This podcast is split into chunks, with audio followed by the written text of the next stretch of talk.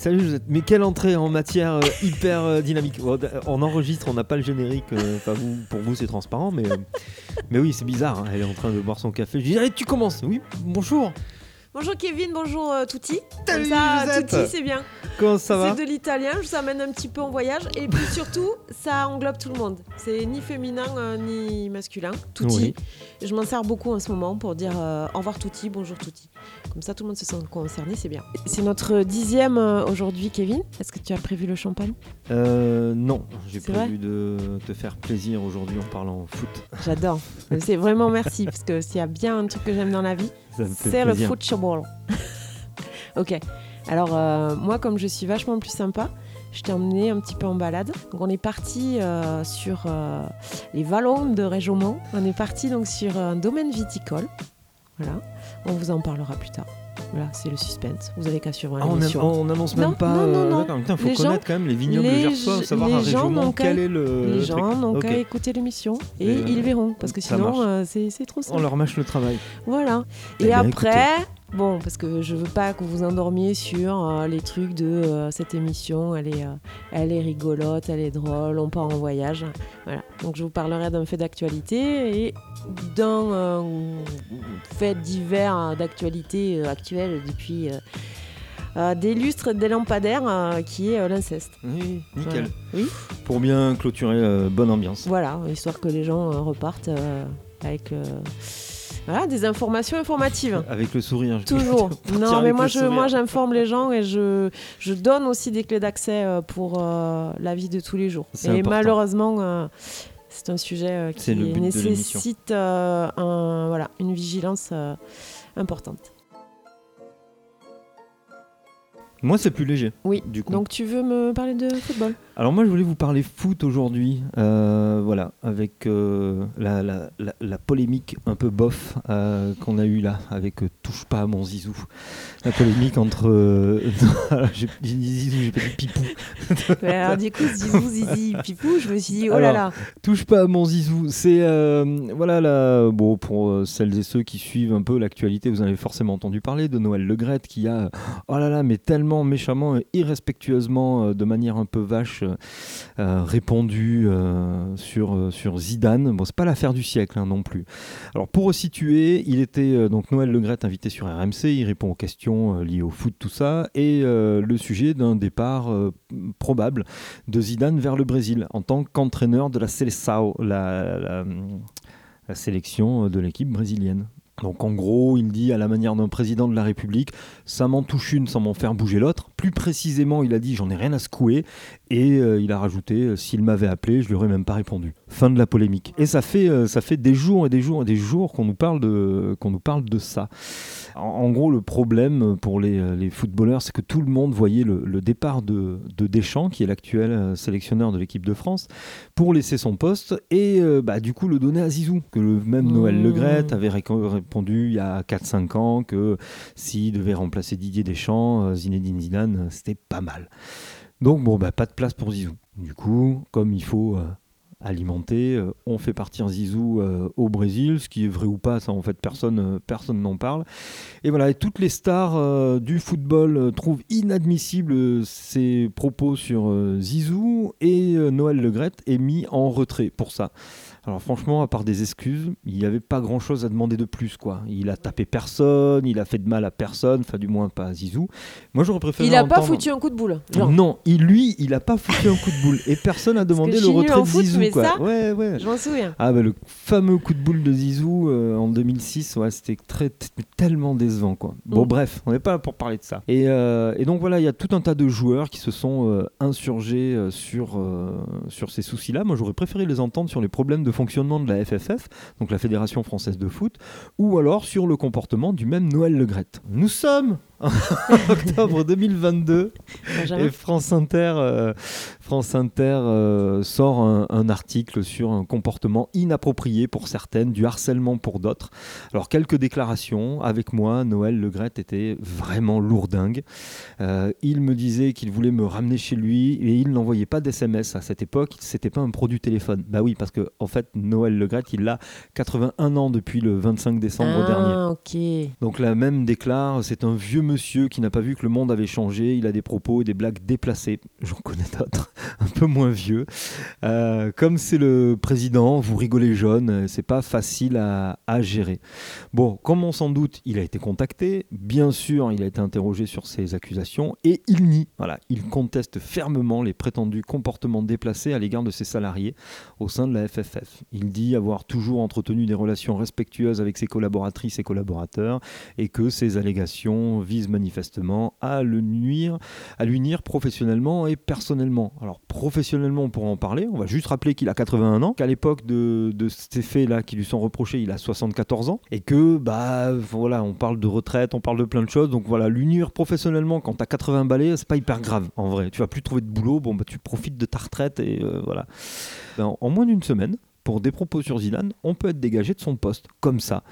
Et euh, par contre, euh, bah, comme il avait 74 ans, à l'époque des faits qui lui sont reprochés la première fois, ça par contre, c'est pas grave. Mm. On peut rester 7 ans en place avec un comportement dit inapproprié, voire même du harcèlement parce que ça a l'air d'être un caractère un peu répétitif. Oui, mais le pauvre, bon, il était un petit peu âgé, donc peut-être qu'il oubliait, oubliait du jour au lendemain qu'il avait déjà dit à Martine, euh, Martine, peut-être une piste Colombo. Nanani, nanana, ça rime avec euh, Martine, tu vois Tu sais pas, tu sais pas, peut-être. On est juste là sur du Alzheimer précoce. Ah, tu sais pas. Ça peut, 74, ça, se tient. C'est ah, une hypothèse qui se tient. Et oui, moi je pense que ça peut. Euh, Alors, toujours sur France Inter, on entend, enfin, ou on lit, ça dépend, hein, tous les articles, il faut aller les, euh, les, consulter. Donc, un ancien haut responsable de la FFF qui confirme qu'en fait, ce comportement-là était connu. Et que bah, Noël Le Gret n'est pas un pervers, mais un homme qui aime les femmes et qui les drague lourdement. Il met pas le jugement euh, là-dedans. Là, je le jugement pour la fin de la chronique. Donc, on parle de, de fossé générationnel. Alors, peut-être, sauf que les, les différentes enquêtes montrent qu'en fait, il était protégé. Alors moi, ce qui me questionne plus et ce qui va, ce qui va, enfin, ce qui nous questionne dans, cette émission régulièrement, c'est que il était protégé, mais par une femme qui, euh, qui elle aussi euh, a été, a été mise en cause, pas de la même manière, mais pour ne pas l'avoir protégé. Alors son nom, je le tais. Voilà, il n'y a pas forcément de grand intérêt à dire qui c'est. Et euh, en 2020, déjà, le Courrier international relatait une enquête du New York Times sur la FFF qui révélait une culture du travail toxique avec euh, déjà des comportements inappropriés de la part de cadres féminines et des plaintes au sujet d'hommes utilisant fréquemment un langage sexiste et faisant des remarques euh, suggestives. Et euh, c'est là où on apprend aussi que le président de longue date, Noël Legrette, parce qu'en fait il, il est président depuis 2011 et il était déjà vice-président en 2005. Ah oui. Donc ça fait, ouais, ça fait 18 ans, euh, déjà 18 ans qu'il traîne dans les couloirs de la FFF. Alors 18 ans, si on fait le calcul, il est rentré, il était déjà à l'âge de la retraite. Hein. Oui. À l'époque, la retraite était encore à à ans, donc euh, il était à l'âge de la retraite depuis deux ans. Non, ça, ça c'est un autre questionnement aussi, de, de, s'accrocher au pouvoir comme ça à ce point-là et de, de rester à tout mm. prix, tu vois, mm. dans, dans, ce genre de, de trucs. Bref, le, Noël Le donc avait commandité euh, un expert euh, extérieur pour, spécialisé hein, pour sortir son équipe du tumulte. Donc ça c'était en, 2020 et en novembre 2021, Mediapart nous apprend que suite à des accusations de neuf femmes quand même, ce qui quand même pas rien, pas, mm. pas, pas dirigé que sur lui, hein, sur, sur d'autres cadres aussi et sur d'autres euh, personnes travaillant à la FFF. Euh, donc Noël Legret déclare qu'il n'y a pas d'atmosphère sexiste. Donc mm. il a fait venir un expert, tout était réglé en quelques semaines. C'est pas mal. Hein. Euh, quand même, pour dresser rapidement le, le, le, le portrait de, de ce personnage-là, mais c'est pas tellement le personnage qui m'intéresse en fait. Mais bon, au passage, il déclare quand même qu'en septembre 2020, il déclare à l'équipe que le phénomène raciste dans le sport et le football en particulier n'existe pas peu. C'est sûrement encore un fossé générationnel, c'est nous, on comprend pas en fait. Pour reprendre ces termes, euh, moi personnellement, j'en ai rien à se trouver de, Noël Le Hein. Dans la, la, question, moi, c'est plutôt ce regard euh, de la société sur on a toujours fait comme ça. On a toujours dragué les femmes comme ça, gentiment, avec un peu d'insistance, parce qu'on sait bien qu'un non, bah, en fait, c'est souvent un oui. Et euh, de même, le racisme, c'est pas de manquer un, de respect à un individu parce qu'il est noir. non, c'est parce que quand un noir marque dans un, dans un stade. Tout le monde est debout, tout le monde l'aime et il n'y a pas de problème. Donc, euh, selon le même Noël Le Gret, on peut passer sur quelques cris euh, racistes dans les stades. Donc, en gros, euh, moi, ce que je comprends, selon Noël, ça compense. Voilà. Donc, par extension, hein, si on tient la porte à une femme, on peut lui mettre la main au cul sans poser de problème. Bah c'est oui. un genre de karma compensé, quoi. Bah, Tu vois, bien sûr. Ouais, voilà. Tu dis, tu dis bonjour, donc tu peux toucher la cuisse. Bah Ouais, oui. Je pense que ça, ça se tient, je pense. Il y a- Bah, je t'aime beaucoup, donc c'est normal que je te palpe la cuisse pendant tout le trajet. Enfin, ça. Exactement. Bah, ouais. bah, écoute, Donc je vous passe euh, tout, un, tout un tas de, de, de- de- de- de déclarations. Il y a énormément d'articles qui sortent là forcément avec euh, des femmes qui portent le truc. Alors le- je veux pas faire de, Noël Le Graët un violeur ou un ogre patriarcal. hein. Il n'y a, aucun euh, fait, il n'y a aucune plainte, il n'y a rien qui parle d'agression sexuelle. On parle que de comportement. euh, de, de comportement qui, euh, qui est dénoncé aujourd'hui, mais un peu partout. Moi, ce qui m'a sidéré dans, dans toutes les recherches que j'ai fait autour de, de Noël Le Graët, vous tapez euh, harcèlement dans, euh, dans un moteur de recherche en regardant les actualités. Il y en a énormément qui sortent avec deux, trois mots-clés. Vous tapez sport, et là, et là, que ce soit à France Télévisions, dans les services sport, que ce soit dans n'importe quel journal, dans n'importe quel, dans n'importe quel domaine, en fait. C'est euh, ce qui est sidérant, c'est c'est cette, euh, cette manière-là de, de faire. Voilà. On, on harcèle.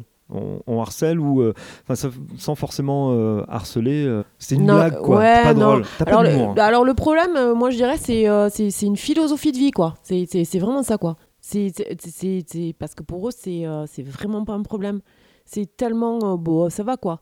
Mais euh, moi, je trouve que le. Bon, encore une fois, je reviens sur hashtag MeToo, mais euh, c'est vraiment la libération de la parole. Neuf plaignantes, euh, au final, c'est beaucoup, parce que déjà, il y en a neuf qui se sont décidées. Il faut savoir qu'il y en a sûrement davantage, mais qu'il y en a beaucoup bah, qui décident de se taire parce que c'est.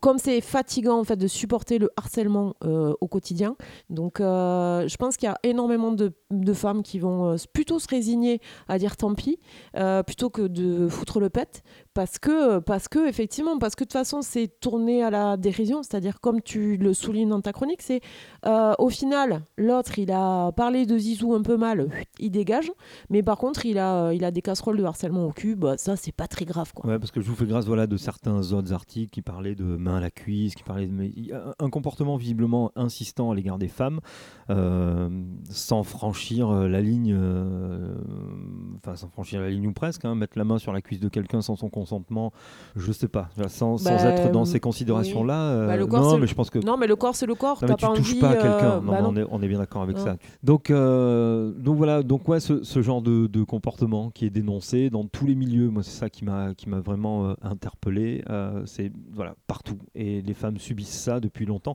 Moi je dis les femmes, mais c'est euh, c'est les homos, c'est les euh, bah, tout ce qu'on va considérer comme des minorités, hein, les noirs, les arabes, euh, les asiatiques. le- À un moment donné, c'est une philosophie de vie, c'est-à-dire que en Ouais. fait, ça rentre dans euh, bah, non mais ça, ouais, ça va quoi. Enfin euh, pas d'humour. moi j'aime bien le fromage, j'aime bien le truc, j'aime bien euh, harceler une femme, j'aime bien faire des vannes un petit peu C'est racistes. pas, c'est pas. ça va, non mais quoi. tu vois, c'est pas harcelé. C'est vraiment, et c'est et c'est le gros problème de tout ce que. Non mais tout ce qui est dénoncé, tout ce que nous on essaye de dénoncer aussi, c'est le sexisme ordinaire et le racisme ordinaire. Alors le, le sexisme, c'est une chose. Le harcèlement, en fait, quand Oui, tu t'appelles mais Martine là, et que tous les jours tu as Noël qui fait la même chose, ça s'appelle du harcèlement. oui, non, Je mais veux dire, c'est non, ben faut appeler un chat un chat, Non, mais une alors- chatte une chatte. en fait, à un moment donné, le harcèlement, ça, ça porte le mot de harcèlement parce que c'est répétitif et que c'est visé sur toi et que c'est c'est c'est tout le temps en fait et que c'est répété, c'est pas juste une fois comme ça. Et effectivement, tu as un geste de recul où tu montres à l'autre que bah non, absolument pas du tout. Euh, bah ok, je me suis trompée, excuse-moi. Enfin bref. Oui, non mais ça d'accord. Mais quand c'est répétitif, c'est du harcèlement. Oui, C'est- oui, fait à un moment donné, c'est euh, bah ouais, On est bien d'accord. C'est euh, ce genre de comportement qu'il faut changer. oui, tout à fait. Mais la société a du mal à changer. Pourtant, il faudrait que ça bouge. Un drôle de jeu à deux équipes commence tous les matins. Tout le monde veut faire l'arbitre pour gagner, faut faire autant de points. Dans l'équipe, on est plein à bien aimer les joueurs d'en face. Ils sont si intrigants, ils ont plein de trucs différents. Il y en a des beaux, il y en a des gros. Ils ont moins de cheveux, j'aime leurs yeux, des fois leurs poils.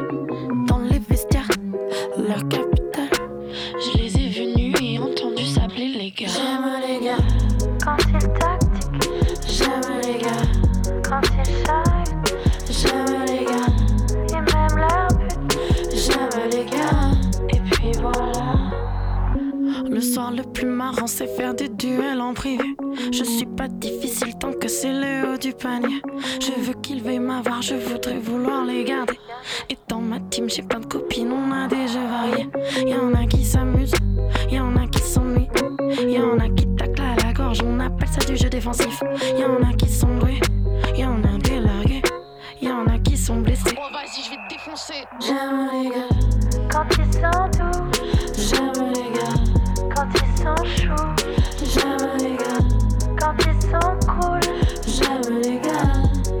voilà, j'aime les gars, quand ils tactiquent, j'aime les gars, quand ils chahutent, j'aime les gars, et même leur but. j'aime les gars. Et puis voilà, Si vous êtes comme ça, téléphonez-moi. Si vous êtes comme ça, téléphonez-moi. Dans le Gers, près d'une exploitation sur trois est gérée par une femme. Elles sont 150, dont une douzaine qui composent le club des vigneronnes, les bons crus Milady. Ainsi parmi elles, les filles d'Ambidour, à Réjaumont comme je l'ai dit, Sandrine et Nathalie sont à la tête du domaine d'Ambidour et cultivent près de 40 hectares de vignes. C'est quoi 8 hectares au départ? Qu'il y avait Oui, au tout départ c'était 8. Voilà. Comme- alors ça, c'est un gros engin, c'est de la filtration ça. Ça c'est la seule chose qu'on euh, qu'on délocalise au jour d'aujourd'hui. Parce qu'un outil comme ça, ça coûte trop trop cher à l'investissement. Voilà, donc c'est un monsieur qui, qui fait ça chez plein de vignerons. Et si tu veux, maintenant tu passes le vin une seule fois à la filtration, il peut être mis à l'embouteillage. Donc euh, avant, on avait euh, trois sortes de filtration avant d'arriver à, à la finalité. Ça, c'est- toute la partie, euh, en gros, on fait un petit tour comme ça, je vous montre. La partie où on réceptionne la vendange et euh, passe euh, dans les grappoirs. Et après, le pressoir est, est là-bas derrière. Et là, on va vinifier tous les rouges en maîtrise de température. C'est-à-dire qu'on contrôle la température au moment des vinifications, fermentation pour les, maîtriser, pour pas que ça parte trop vite, pour capter toute, toute la couleur et l'aromatique. Donc ici en haut, plutôt les rouges, et on va aller voir en bas où tu, on va vinifier plutôt les blancs et les rosés. Parce qu'en bas, on va travailler plutôt avec le froid. Ouais, voilà, on découvre. Et donc toutes les vignes sont plantées tout le tour de, de l'exploitation. On, on va mieux de là-bas. Voilà, ça c'est un investissement qu'on a fait il y a, il y a 7 ans maintenant. Donc tout ça c'est ben, cuveur inox hein, forcément, avec maîtrise de température aussi. Donc en haut, euh, comme c'est de la fibre de verre, la maîtrise de température est à l'intérieur. C'est des, euh, des drapeaux en inox, système de radiateur. Et là, ça court tout le tour. Et après, on, on peut maîtriser chaque cuve euh, séparément. Donc ici, tous les blancs, tous les rosés. Donc il y a encore quelques fermentations en cours hein, sur les moelleux, parce que ça sent. hein. Oui, On c'est sent encore, tu ça sens, sent, euh, Ça sent. Ce matin, il y avait. euh, donc, ma soeur est œnologue, hein, mais on a un œnologue externe. Et ce matin, il y avait des dégustations pour assemblage pour monter les cuvées. C'est des choses assez intéressantes, en fait. C'est, c'est vraiment de partir, parce qu'ici, on va ramasser cépage par cépage, parcelle par parcelle. Tout est vinifié séparément pour après pouvoir euh, monter la gamme en fonction de ce qu'ont rendu les parcelles. Moi, c'est un but toujours d'aller dans la qualité, quoi. Et donc avec des parcelles différentes pour faire, avec des cépages différents pour faire les rosés. Alors là, on voit que ça fermente, on voit des bulles qui remontent. Et tu vois, là, il y a encore un autre rosé, il y a des blancs. Enfin voilà, ça c'est plus le job de Sandrine, hein, qui va tout séparer pour tout vinifier. Et après, qui maîtrise la température sur les cuves dont elle a, elle a besoin. euh, vous deux Nous, coup travailler, ouais, on est sur euh, la- enfin, le domaine, on est cinq. Donc, tous les deux, les deux gérantes. Et après, il y a Philippe qui s'occupe vigne et chai, que vous avez vu. Ensuite, il y a Patrick, chai et, et vigne aussi, plus lui tractoriste, tous les outils mécaniques. Et après, il y a Brigitte, euh, qui est au bureau, mais qui fait de la compta, secrétariat, qui sert les clients, qui prépare les commandes et de l'étiquetage. En fait, on a tous des métiers polyvalents. Là, euh, à la météo d'aujourd'hui, euh, ben, ils ne sont pas à la vigne et on fait de l'étiquetage. On reste dedans, il y a des vins à travailler ou à filtrer. On s'organise en fonction de la météo aussi, euh, en période de taille. Et après, on a des, saisonniers pour la taille ou prestataires de services. Ça dépend euh, le personnel qu'on peut trouver. Et après, sur notre activité de Florence, parce qu'on a la, boutique à Florence, donc là, en a deux salariés aussi euh, de plus. Mais qui est une identité euh, différente de la production. Voilà, on a une ARL ici et une SARL pour notre, notre boutique. Et du coup, ça fait à peu près 15 ans, c'est ça? Oui, 2006, officiellement 2006 qu'on est les gérantes, 21 juillet 2006. Donc ma sœur était revenue euh, un peu plus tôt sur l'exploitation en tant que salariée. Et moi, je suis revenue en 2003 en tant que salariée aussi. Et c'est petit à petit qu'on a, euh, pas incité notre père, mais comment dire, on lui a euh, fait voir qu'il ben, n'avait rien préparé pour sa succession. Alors peut-être qu'il ne pensait pas que ces deux filles allaient revenir. Mais il a fallu euh, enclencher un processus de transmission de patrimoine, et chose qui a pris quand même euh, à peu près deux ans, deux ans et demi, pour transmettre un, patrimoine dans, de très bonnes conditions. Au niveau reprise, donc du coup, vous êtes la troisième génération avec Sandrine euh, de femmes. Qu'est-ce que ça a impliqué du coup en termes euh, ben, de reprise, c'est-à-dire, euh, comme tu dis, cette transmission à deux femmes et le regard qu'il y a eu à ce moment-là de euh, Ambidour, vous en plus vous avez pas poussé le bouchon, je dirais, un peu trop loin, mais vous vous appelez les filles d'Ambidour, donc c'est quand même très marqué, je trouve. Comment ça a été perçu, cette arrivée de deux femmes sur le, sur le domaine? Ils vous ont toujours vu puisque vous êtes, vous êtes nés là, mais comment vous avez senti votre... euh, voilà, vo- euh, cette arrivée-là, et qu'est-ce que, est-ce qu'il y a eu des difficultés ou au contraire pas du tout? Si, si, on va pas dire qu'il y a eu de difficultés. On va dire il y a allez, 16 ans, 17 ans, voir euh, deux filles débarquer dans le monde de la viticulture euh, un peu gersoise. euh, oui, ça, je pense que pour certains, ça a été. Ça a été. Ça a été pas des ovnis, mais euh, je pense qu'il y avait d'autres filles aussi avant nous hein, qui étaient là. Mais c'est vrai que nous, on est en production vente directe, donc c'est pas comme une. où on est des coopérateurs, on va euh, élever du raisin et l'amener à la, à, à CAFCOP. Nous, on va, on va le produire, on va aller jusqu'au bout, on va aller se le vendre. Donc forcément, on a une image euh, aussi, et une image et qualité à tenir. Ça n'a pas été simple. Ça n'a pas été simple. On a entendu euh, beaucoup de choses, euh, quelques gentilles critiques. Voilà, au bout de 17 ans après, on dit gentilles critiques, mais qui font pas plaisir à entendre. hein, euh, des choses quand même assez, assez macho. Et... Mais c'est pas grave. Nous, on voulait se concentrer et on savait ce qu'on voulait faire. Mais on a dit, si on doit prouver des choses, c'est par ce qu'il y a dans nos bouteilles. Donc voilà, on s'est dit, on ne s'occupe pas de ce qui se passe ailleurs, on s'occupe de ce qui va se passer chez nous, parce que c'est quand même important. Il y a eu une évolution importante de l'exploitation. Donc on s'est concentré sur notre travail, sur euh, l'objectif qu'on s'était fixé, et on s'y est maintenu. Et, c'est sûr qu'après, ben, les récompenses qui ont, commencé à tomber euh, trois, quatre années après qu'on on ait commencé, ben, c'est venu, euh, ça a forcé un petit peu le respect. Donc euh, maintenant, oui, euh, il y a un peu plus de respect, on nous voit différemment. Après nous, ça nous a jamais trop choqué. hein. Ça a pu choquer peut-être nos parents d'entendre des choses sur nous, forcément. Mais bon, moi, ayant fait du sport de haut niveau, on sait ce que c'est un petit peu le combat et se frotter à tout ça. Et... Mais non, on s'est concentré sur notre exploitation et on a voulu avancer. Tu disais que euh, ton père n'avait pas forcément euh, préparé la, transmission. Est-ce que tu crois que ça faisait partie du truc? Vous êtes deux filles, euh, peut-être qu'il il savait que c'était euh, ou trop compliqué, ou alors c'était pas euh, dans son logiciel de vous laisser la, la faire? Non, je pense que lui, mon père, c'est quelqu'un qui a toujours bossé avec une vision euh, de l'exploitation et ça a toujours été un amoureux de, la nature et de ses vignes, parce que ses vignes, c'est tout pour lui. hein. Il y a des jours, il faut le freiner parce que il rachèterait tout autour pour euh, replanter un peu plus d'hectares. Mais c'est un passionné, on va dire que c'est un passionné. Alors, dans sa tête, je pense qu'il a toujours bossé dans un espoir d'eux, mais il ne s'attendait pas parce que ma sœur a fait des études, elle est un petit peu partie. Moi, je suis partie aussi pour le sport assez loin, à droite à gauche. Et je pense que le jour où il nous a vu revenir, euh, oui, mais mm, voilà, comme cette génération-là, on, on a toujours bossé, bossé, bossé, et peut-être pas préparé l'après. Pense que c'est. Enfin, moi, je suis fille de, de- de- pareil d'agriculteurs et je, je pense qu'ils n'ont pas cette notion-là d'arrêt. C'est-à-dire que là, euh, enfin, la retraite chez les gens de la terre, c'est pas 60 ou 65 ans, quoi.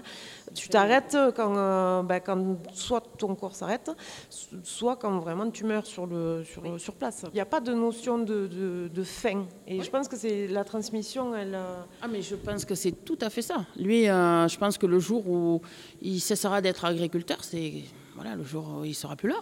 Parce que même le dimanche, il vient faire un tour. C'est euh, voilà, sa vie et, il, est, le plus heureux. Alors je pense qu'il va pas trop l'avouer. hein, on est un bon gascon. Mais euh, s'il est là tous les jours avec nous, si moi encore il m'accompagne sur certains salons, bah, c'est parce qu'il je pense qu'il est, content, il est fier de, de l'évolution. Et on a la chance d'avoir encore euh, ma grand-mère qui a 100 ans et qui, voilà, on a quatre générations encore au jour d'aujourd'hui sur l'exploitation. Et je pense que la plus fière, c'est encore elle, avec euh, toute l'évolution et euh, de voir tout le monde et tout ce qui s'est bâti autour. Et donc, c'est à nous, on est là que de passage, je dis. hein. Donc, on est là pour faire perdurer, on espère le transmettre à nos enfants. Mais c'est surtout, on, a fait euh, progresser ce que nos grands-parents et nos parents ont fait. Et nous, c'était surtout aussi, euh, on est des Italiens, donc d'origine, avec un petit côté très famille. Et voilà, c'était protéger euh, tout ce que nos anciens ont, ont- bâti, parce qu'ils sont arrivés ici avec rien du tout. Voilà, c'est préserver un patrimoine familial. On parle de transmission. Est-ce que dans les petits-enfants, du coup, euh, vos enfants à Sandrine et toi, est-ce qu'il y a euh, potentiellement euh, un des vôtres qui va, reprendre? Ben, Aujourd'hui, je ne sais pas. On leur en parle sans leur en parler. On leur met un peu le pied à l'étrier.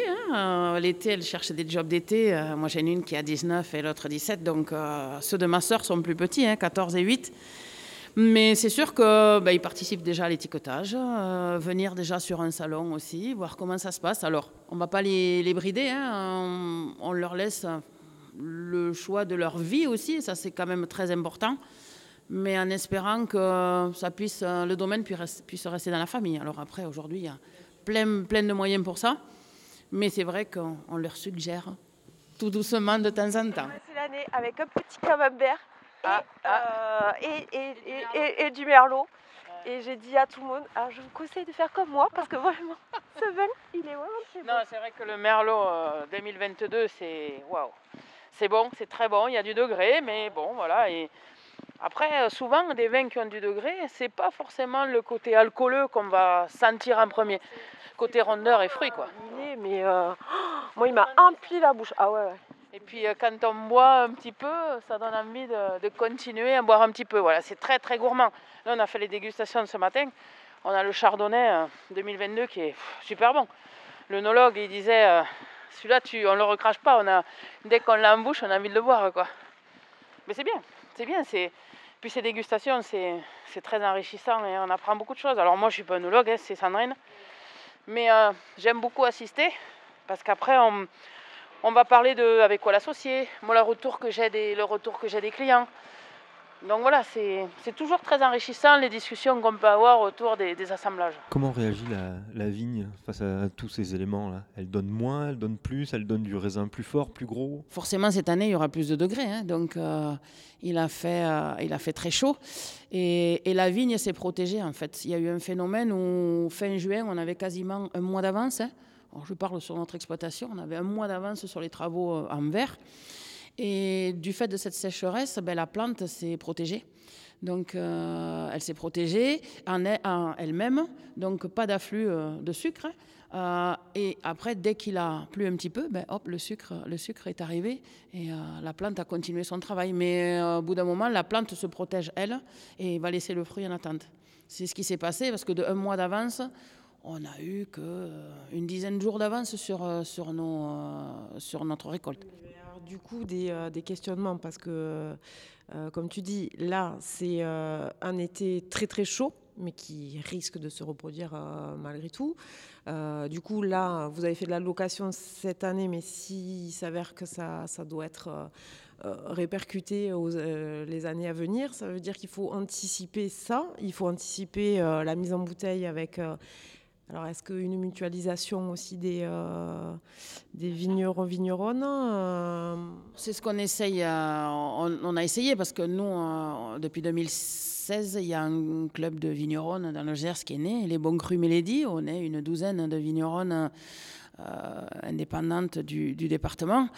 Mais la mutualisation de l'achat de bouteilles est complexe parce qu'on n'a pas forcément toutes la même bouteille. hein. Chacun a une, une com, marketing. Et après, la prévision euh, au niveau euh, arrosage, alors oui, on prévoit. hein, on a déjà travaillé sur des devis pour euh, enterrer déjà les, les bouches euh, d'arrosage pour pas tendre tout ce circuit dans nos vignes. hein. Ça un coût. Alors aujourd'hui, euh, on est, depuis qu'il y a eu le Covid aussi, il faut voir les choses différemment. Euh, C'est-à-dire que les investissements, ben, on, a, on a ralenti la cadence, on voit peut-être un petit peu plus petit. Donc oui, c'est un questionnement qu'on a, pas depuis l'année dernière, hein, on a ce questionnement de, de l'arrosage intégré depuis 4-5 ans. Mais voilà, les coûts sont élevés et nous, on avait besoin d'investir plus dans euh, l'outil euh, vitivinicole pour euh, notre production que l'arrosage dans les vignes. Donc, mais c'est un questionnement qu'on a tous les ans et, et qui revient régulièrement. Tu as parlé donc des Milady, ou les bons crus Milady, voilà. Pourquoi vous êtes rentré dans le groupement et qu'est-ce que ça vous a apporté? Alors ça a été un choix aussi, on est, euh, porté par le comité départemental du tourisme euh, et donc notamment euh, l'ancienne présidente du comité départemental et ancienne députée qui était Gisèle Bimoret. Donc suite à un marché flottant à Paris, on s'est dit ben, pourquoi pas mettre en avant quelques vigneronnes qui, se bougent et qui font pas mal pour la promotion du territoire. Et un jour, on nous convoque pour une réunion. Et voilà, on se retrouve chez une vigneronne euh, du coin. Et euh, on nous expose ce projet. Et pourquoi pas Donc, euh, ce qui est intéressant, c'est qu'on est, un, groupe de vigneronnes qui ont du caractère. Et voilà, donc on a dit si c'est juste pour mettre un nom sur un papier et, faire de la figuration, c'est, c'est, c'est pas nous. Et donc non, on est un groupe euh, qui essayons d'être actifs, hein, mais euh, c'est pas évident parce qu'on a quand même des activités toutes euh, bien, euh, on est bien occupés. Depuis deux ans, on a lancé quand même notre journée euh, pour le week-end, euh, pour le fascinant week-end, hein, Vignoble et Découverte, qui est aux alentours du 15 octobre. On a lancé une manifestation et euh, un soleil éclatant, une superbe journée, beaucoup de gens au rendez-vous et avec des sourires sur tous les visages. Donc, opération à recommencer, mais qui se travaille d'une année sur l'autre. Et après, des rencontres peut-être prévues avec d'autres clubs de vignerons, parce que comme on fait des salons sur toute la France, on rencontre d'autres vignerons qui font partie de clubs. Et donc là, j'ai une demande euh, à Paris, vu une vigneronne du Beaujolais, donc qui souhaiterait euh, faire des rencontres entre nos deux clubs. Donc pourquoi pas L'année prochaine, octobre à peu près, on peut se préparer pour... euh, Enfin, l'année prochaine, cette année, n'importe quoi, je me perds. Euh, on peut se préparer du coup pour aller faire euh, une petite dégustation éventuellement. J'ai vu que cette année, vous étiez avec les Maris aussi. Les Maris, c'est le groupement des chefs cuistots. Euh, chef feu cuistot. Je vais bien prononcer toutes les lettres. hein. C'était intéressant pour vous de mélanger ces deux, ces deux facettes parce que tu parles de tourisme, de, de, de culture culinaire aussi, parce que le, le vin et la bonne bouffe euh, chez nous, c'est quand même euh, primordial. C'est vrai. Du coup, euh, c'était enrichissant, c'était bien d'être à deux. Même avant que les Maris n'existent, euh, en 2021, elles étaient invitées parce qu'il y avait déjà quand même un, un groupement euh, de chefs euh, cuisinières qui, qui, qui, était, qui existait dans le Gers et qu'on connaissait. Et donc, en 2021, on les avait conviés aussi. Euh, pour faire des démonstrations. Et donc là, comme l'assaut s'était créé, ben, c'était normal euh, qu'elle soit avec nous. Et, en plus des Maris, en plus des Milady, euh, on avait convié aussi des femmes chefs d'entreprise qui faisaient ben, qui sont dans la production aussi. Hein. Donc il y avait il y avait du miel, il pouvait y avoir des pâtes, il pouvait y avoir du pain, charcuterie, qui étaient là pour faire un ensemble de stands assez sympathique que les gens puissent prendre une planche et pouvoir euh, déguster, déguster nos. Voilà, ça c'est important de, rassembler. Et puis on essaye aussi d'introniser et de parler de certaines femmes qui, qui ont fait le département. Hein. Voilà, on a intronisé certaines sportives, des journalistes. Et euh, voilà, c'est la journée était très très sympathique et on va essayer de, de continuer nos activités. Alors c'est pas forcément tout le temps simple, mais on a plaisir à se retrouver. Surtout, on a plaisir à sortir de nos exploitations hein, quand on a la tête dans le guidon tout le temps c'est bien de, de, sortir, de nous voir, et on a plaisir à faire ça. On parle vraiment de nos problématiques dans les métiers. Ça aide aussi, euh, une a un souci, ben on envoie un mail, un message, est-ce qu'une peut m'indiquer sur ça? Voilà, il y a beaucoup d'entraide. Et puis surtout, euh, montrer que ben sur le département aussi, il y a des femmes qui sont, euh, qui ont du talent, qui sont dynamiques euh, et qui sont à la tête de, domaines viticoles ou toute autre production. Mais sans euh, que ça soit féministe, hein, franchement, on n'est pas, pas là pour ça. Sans être féministe, euh, forcément, c'est, je pense aussi valoriser la place de la femme un peu partout, c'est-à-dire, ouais, reconnaître cette existence-là, parce qu'on on en discutait en temps de guerre, hein, quand les hommes sont partis au front, euh, tout ce qui était exploitation euh, euh, viticole, tout ce qui était, voilà, les, les, les bêtes, hein, les femmes ont pris le, relais et elles, elles ont maintenu beaucoup de choses en place. Donc au final, c'est plus ouais, valoriser la, la place et les, et les capacités sans faire de distinction ou de, de compétition entre hommes et femmes. Mais c'est valoriser cette place-là et cette prise de fonction et de, de, simplement reconnaître qu'une femme, elle peut, euh, comme euh, Sandrine et toi, euh, augmenter une capacité viticole sur un domaine, produire des, produits différents, peut-être de meilleure qualité, mais pas parce que c'est des femmes, mais justement parce qu'il y a eu tout un parcours aussi de, de connaissances et de, de, réflexion autour, du vin. On ne demande pas plus, moins, mais juste d'être reconnu et euh, voilà, montrer qu'on sait faire nous aussi, sans, euh, sans demander euh, des applaudissements ou des hurrahs toute la, toute la journée, mais être reconnu, tout simplement. Sans être féministe, c'était une nécessité de, de se réunir que entre femmes dans, dans ces différents domaines? Oui, peut-être. Dans le, enfin, je pense que dans la génération de nos parents, on trouvait c'était plus masculin au niveau de, des propriétaires de domaines. Il faut savoir qu'au jour d'aujourd'hui, il y a de plus en plus de filles. C'est aussi un changement de génération. Euh, c'est les, investissements qui ont été faits sur euh, des exploitations vitivinicoles. Il faut savoir que euh, ici, dans le chai dans lequel on est actuellement, c'est tout nouveau. Le chai que vous avez vu en vinification, c'est neuf aussi. Donc c'est vrai qu'on a beaucoup investi et le département euh, Gers, les Côtes de Gascogne, ont beaucoup investi dans, l'outil vini- vitivinicole pour justement progresser dans la qualité. Et, et- c'est vrai qu'à l'époque, nos anciens ben, produisaient, ça se vendait. Mais il fut un temps où on produisait, mais ça ne se vendait pas parce qu'il ben, y avait des vins du, Nouveau Monde, comme on disait, qui étaient là sur le marché. Donc il a fallu réfléchir à des productions euh, plus qualitatives pour pouvoir euh, tirer son épingle du jeu. Je pense que les investissements aussi, enfin voilà, on a, suivi l'évolution, on s'est modernisé et tout ça derrière, euh, ça donne beaucoup plus de qualité. Et ça, c'est, moi je dis que pour le client, c'est encore mieux. Je veux dire, un salon des vins, même moi au jour d'aujourd'hui, je, goûte des choses, des toutes petites appellations que je connais pas et c'est souvent des découvertes. Est-ce que tu as l'impression que c'est... Alors je ne sais pas si je reprends ce que tu voulais dire Kevin tout à l'heure, mais parce que je pense que ça c'était aussi un peu euh, très masculin de choisir le vin, de savoir le vin. Euh, les hommes euh, faisaient ça. Souvent tu vois au restaurant, on faisait beaucoup plus goûter aux hommes qu'aux femmes.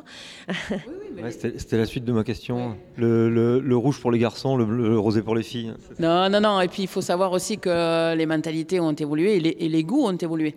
Je veux dire que les, ce que buvaient nos, nos parents et ce que nous buvons maintenant, on a des palais qui ont évolué, qui se sont affinés. hein. Euh, on le voit que ça soit même euh, côté culinaire. euh, je veux dire, les palais évoluent. En vieillissant, on évolue aussi. Et, c'est vrai que ça, c'est les sensibilités vont changer. Et je dirais que maintenant, ouais. Allez, autant les, les filles que les garçons s'intéressent au vin. Et même de plus en plus de filles. hein. On voit des filles cavistes qu'on rencontre sur nos salons, voilà, qui veulent développer une activité, qui développent des activités dans euh, l'événementiel aussi, mais qui vont venir s'intéresser. On a des, personnes, des, jeunes dames qui créent des food trucks aussi, mais qui vont vouloir euh, travailler que ce soit un food truck, mais qualitativement le produit du producteur et l'associer vraiment avec un vin de producteur.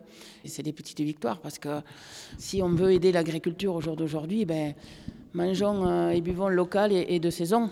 Et rapprochez-vous vraiment euh, des agris parce que ces personnes-là vont vous ouvrir toutes les portes et vous, vraiment vous parler de leur métier et, et, euh, être vraiment au contact des gens qui produisent. Et ça, c'est le plus important pour se faire euh, une opinion. Je me posais une question, la cuvée Julie.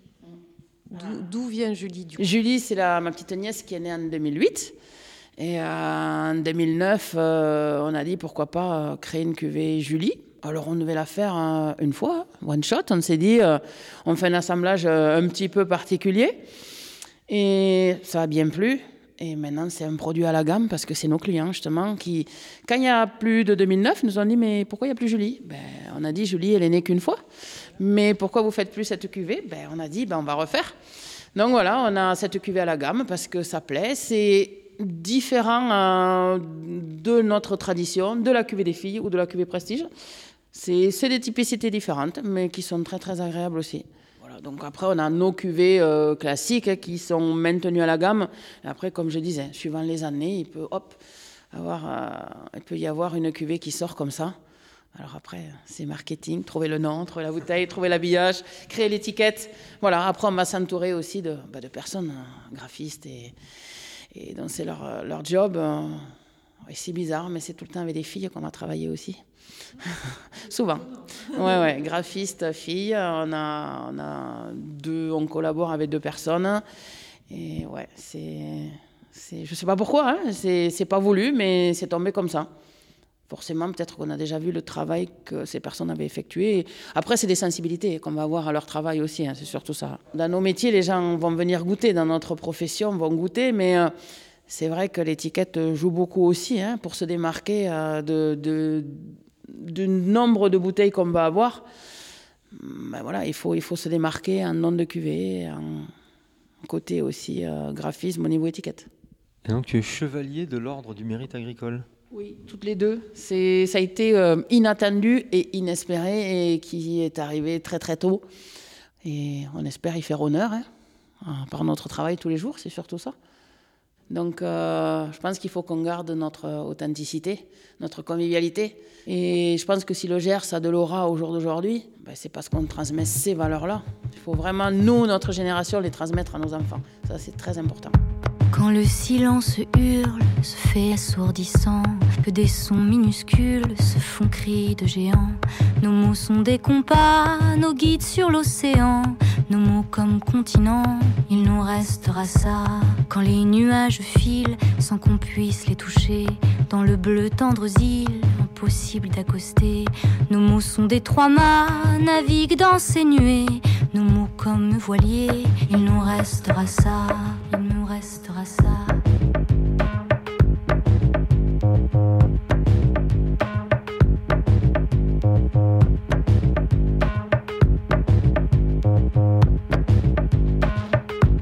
Et quand le ciel pleure, se grise de sanglots, que les sons, les couleurs se prennent dans les rouleaux.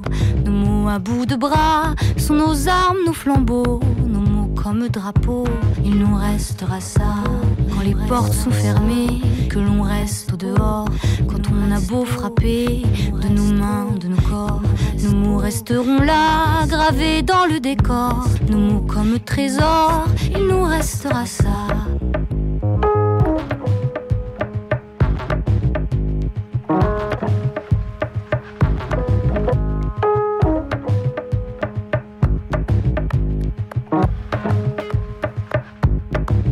Sont scellées, que je ne sais que dire, quand je ne sais que pleurer, quand je voudrais sourire. Mes mots glissent tout bas pour éviter le pire, mes mots comme des soupirs, il me restera ça. Quand on voudrait fixer chaque souvenir, chaque nom, pour ne rien oublier de chaque sensation. Les mots sont nos combats, les mots sont l'émotion nos mots comme chansons.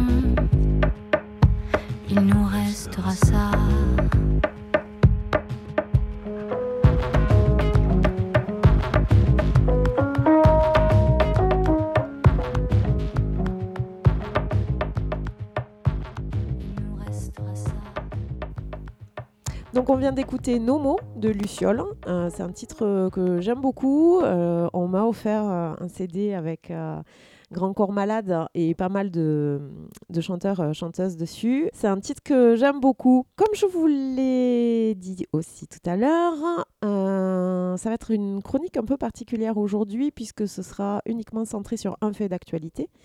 J'aurais fait comme elle. Donc euh, ça, c'est quelque chose que vous avez dû vo- voir passer pour certains, certaines sur les réseaux sociaux. Euh, donc euh, le mercredi 4 janvier, Priscilla Majani a été condamnée en appel à deux ans et neuf mois de prison ferme avec interdiction de quitter le territoire et la privation de ses droits civiques et familiaux pendant trois ans. Mais aussi 30 000 euros de réparation pour euh, préjudice moral. Alors seuls qui nous suivent sur les réseaux sociaux ont pu noter que nous avons relayé l'appel d'Eva Darlan, donc le fameux J'aurais fait comme elle. Mais c'est qui cette Priscilla et qu'est-ce qu'elle donc qu'elle a fait? On n'a pas fait, nous, le, le- la photo avec le hashtag J'aurais fait comme elle. C'est vrai, on, a, la- On on a relayé l'info, mais on, on aurait pu. Donc il faut revenir début 2011, lorsque Priscilla Majani porte plainte pour viol contre son compagnon.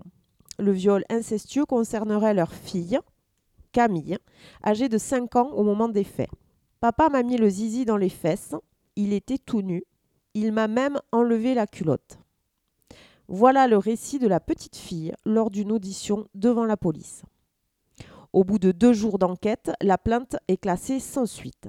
N'acceptant pas de devoir remettre sa fille à l'homme suspecté d'avoir abusé sexuellement de celle-ci, Priscilla Majani décide alors de fuir en Suisse, où elle vivra durant 11 ans, enfin un peu moins de 11 ans, puisqu'elle a- elle est passée euh, dans différents pays avant de s'installer en Suisse, dans la clandestinité. Et c'est lors d'un contrôle routier en mars 2022 qu'elle est identifiée et aussitôt arrêtée, puis extradée en août pour être jugée. Elle est donc aujourd'hui condamnée pour enlèvement et non-présentation d'enfants. C'est un fait divers, euh, je dirais, euh, parmi d'autres, malheureusement, puisque euh, il y a beaucoup, beaucoup de cas euh, d'inceste euh, en France. Peu de, peu de cas qui sont effectivement condamnés un petit peu comme les un petit peu comme les viols de femmes, un petit peu comme les féminicides, etc., etc. C'est c'est quand même un très très lourd sujet dans notre société.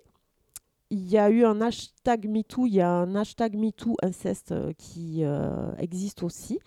Euh, donc il y a cinq ans, quand le hashtag a explosé au niveau des compteurs, ça a été la même chose pour justement la parole de ces, enfants qui, bah, qui parlent de ce qu'ils ont subi. Et selon l'association Face à l'inceste, et grâce à un sondage réalisé par l'Ipsos en 2020, 32, des, 32% des Français connaissent au moins une victime d'inceste dans leur entourage. Au total, 10% des Français déclarent avoir été victimes d'inceste, soit 6,7 millions de personnes. 78% de femmes, 22% d'hommes. Une personne sur 10, c'est donc 3 enfants dans une classe de 30 élèves. Le chiffre est faramineux, ce qui veut dire qu'autour de vous, dans votre famille, dans vos amis, dans votre cercle professionnel, vous côtoyez forcément une victime. Le podcast que je vous conseille d'écouter s'appelle Ou peut-être une nuit de Charlotte Pudlowski. Six épisodes, très très bien euh, agencés. Et ça part, euh, ce podcast, euh, du témoignage de sa maman, à Charlotte, qui a subi l'inceste paternel. Voilà, donc par contre, ouais, il faut être euh, armé pour écouter. Et, euh, et en tant qu'ancienne victime, euh, peut-être que vous ne serez pas forcément équipé pour l'écouter. C'est comme les dick pics sur les, sur les réseaux sociaux, pas le matin au petit-déj. Voilà, exactement. Et, et donc, du coup, ouais, je, tiens, détendre, je tiens à prévenir les auditeurs, auditrices, voilà, que c'est effectivement, c'est pas un sujet léger. Le podcast est vraiment extrêmement bien fait. Euh, par contre, ça, remue un peu les tripes et ça, envoie souvent au tapis.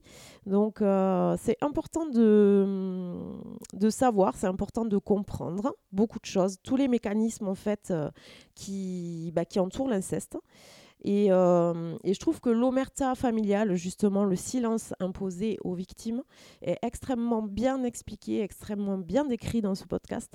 Et, je trouve que c'est voilà, c'est c'est important de, l'écouter pour euh, vraiment, bah, si, euh, si c'est une question que vous voulez creuser, euh, ouais, c'est très bien, hein, c'est très bien ficelé. Donc, dans 96% des cas, les incesteurs sont des hommes. Le 2 septembre 1986, premier témoignage d'inceste à la télévision. F. Thomas prend la parole sur Antenne 2. Bon, c'est Seul, pour sache. ça qui étaient, euh, qui étaient, enfin, qui sont assez euh, âgés pour euh, connaître. Dans les dossiers de l'écran, pour dénoncer le viol perpétré, perpétré pardon, par son père. Libération de la parole, certes, mais une surdité tenace des pouvoirs publics qui conforte les familles dans une omerta du silence. Voilà, ça je tiens vraiment à, à le souligner. Le podcast le souligne aussi euh, vraiment euh, très fortement.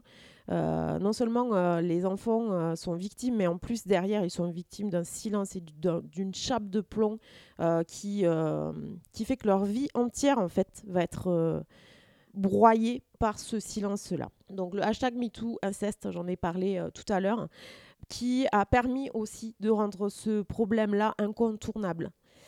Le numéro qui existe, c'est le 119. C'est pour euh, prévenir et protéger les enfants en danger. C'est un appel gratuit. Donc, euh, où que vous soyez dans une cabine téléphonique euh, depuis un fixe, depuis un téléphone portable, c'est 24 heures sur 24, c'est 7 jours sur 7. Le numéro n'apparaît jamais sur les relevés téléphoniques détaillés. Ça, c'est important à savoir aussi. Il y a 45 écoutants professionnels de l'enfance qui se relèvent 24 heures sur 24 pour vous répondre. Alors, qui peut appeler? Tout le monde. Inceste, raquette, négligence, mineurs en errance, délaissement, cyberharcèlement, contenu choquant, prostitution de mineurs, exposition aux violences conjugales, jeux dangereux, fugue, conflits parentaux. Vous voyez, c'est assez vaste en termes de, de témoignages. Et votre appel sera toujours pris en compte et vous trouverez toujours un conseil en fonction de l'évaluation de la situation. Donc en fait, vous discutez avec quelqu'un qui prendra en compte votre, euh, votre témoignage ou, votre questionnement et qui euh, soit estime que c'est quelque chose de assez simple, je dirais, à régler et qui vous orientera en fait euh, vers des solutions proches de vous, soit effectivement c'est un cas beaucoup plus important et dans ce cas-là, lui prendra le, relais pour mettre en place la procédure. Donc l'important face à l'inceste, c'est de ne surtout pas fermer les yeux et de surtout pas euh, demander aux victimes de se taire. C'est- dur euh, d'enchaîner. Oui, c'est un petit peu dur.